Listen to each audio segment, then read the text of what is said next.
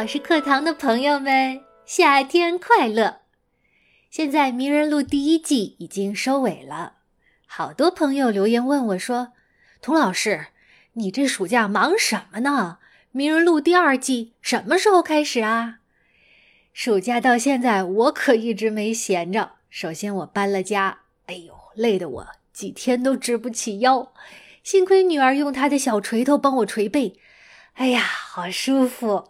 所以，小朋友，你如果想让爸爸妈妈开心啊，今天就主动帮他们捶捶背，他们肯定幸福的哼哼。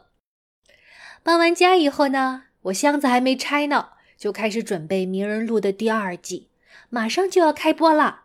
具体时间，请大家关注我的微信号“童老师课堂一”或者“童老师课堂二”。暑假同学们放假，就该轮到老师上学充电了。所以我还要参加几个教学工作坊，哎呀，好期待呀！除了这些之外呢，我还想跟大家分享一件有意思的事情。很久很久以前啊，当童老师还是大学生的时候，我很幸运的得到了一份奖学金，到英国的牛津大学学习。哇，简直跟走进哈利波特的魔法学校一样。那时候。我压根儿不会想到，很多年后的今天，我会以主讲老师的身份再次结缘牛津大学，成为牛津阅读树的主讲老师，和牛津大学出版社还有喜马拉雅合作，推出了一套少儿英语启蒙课程《牛津阅读树》。在教书和养娃的过程中。我读过成百上千的英文童书和青少年读物，做了四十万字的读书笔记。经常有家长请我推荐英文书单。如果是可以读章节书的大孩子，我往往啊要问很多问题，了解孩子的情况才好推荐呢。如果是英文基础为零或者刚刚起步的孩子，我会闭着眼睛给他们推荐牛津阅读树。这套分级阅读教材，牛津阅读树到底好在哪儿呢？我觉得呀，它好在有趣、有用、有情怀。首先是有趣，这是一套连我这个大人都读得津津有味的书，即使是初阶的小故事，薄薄一本不到二十页，但是起承转合非常巧妙。结尾总会有小惊喜、小温暖、小幽默，让人意犹未尽，一本不过瘾，还想再读一本。我经常啊要事先和女儿谈好条件，拉好钩。今晚只能讲三本哦，三本讲完必须睡觉，不许耍赖。呵 呵这样有趣的书，孩子们爱读，爱读才会形成对英文的美好感觉。正是这种美好的感觉，而不是什么啊，十岁以前掌握五千个单词量，才能真正的让孩子的英语学习赢在起跑线上。所以我们在打磨这套课程的时候，绞尽脑汁儿，从视觉、听觉互动中传递这份有趣。我在讲解的时候，哎呀，其实。我特别不喜欢“讲解”这个词，听起来干巴巴的。我在录音的时候啊，就在想象我把女儿抱在怀里，在灯下和她读书讲故事，我们嘻嘻哈哈笑作一团的样子。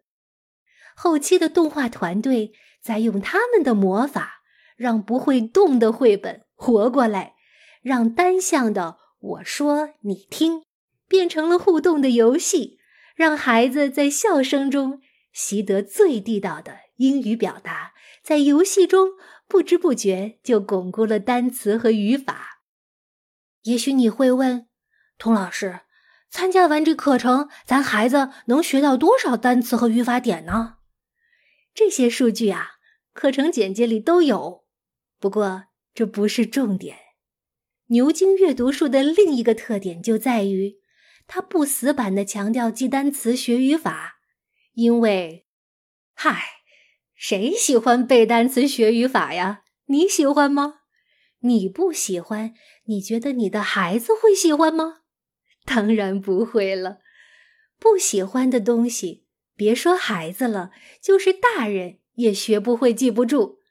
所以呀，牛津阅读树通过巧妙的编排，用故事线把单词和语法像珍珠一样串在一起。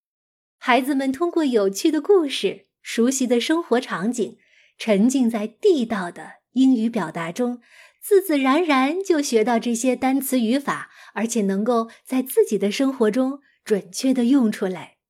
随着学习的深入，故事越讲越长，细节越来越丰富，孩子的英语水平也不知不觉跟着提高了。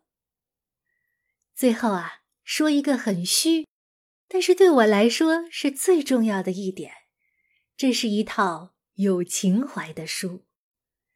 牛津阅读树讲的是英国一个普通的五口之家的日常生活，孩子。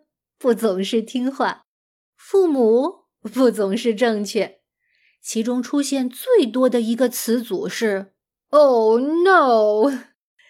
但是在字里行间呢，你能读到善良的力量、坚持的勇气、失败的价值、理解的可贵、好奇的闪光。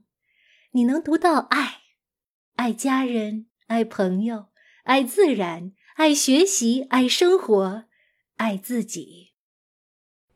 牛津阅读树一共有九集，现在第一集已经在喜马拉雅正式上线了，十分适合作为英语零基础孩子的启蒙教程。如果孩子的英语已经有了一定的积累，那么第一级的课程就太浅了，大家不要买，可以等到更高阶课程推出的时候呢再考虑。不过，即使你自己不需要。也可以推荐给身边的朋友。朋友如果因为你的推荐买了课程，你可以马上得到三十五元的现金奖励。推荐两个就奖励七十元，推荐十个，十个都买了就奖励三百五十元现金，直接打到你的账户里。推荐的越多，奖励就越多。具体怎样购买课程，或者怎么推荐课程得到奖励呢？请大家加我的微信“童老师课堂一”或者“童老师课堂二”，就是“童老师课堂”这五个字的汉语拼音加上数字一或者数字二。购买链接呢，已经发布在我的朋友圈了。作为一个十岁孩子的妈妈，一个美国高中的老师和一个不愿长大的老小孩儿，当然，也作为这套教材的。故事讲述者，我向你推荐这门课程，希望你和我一样喜欢他。我是童老师，我们课堂上见吧。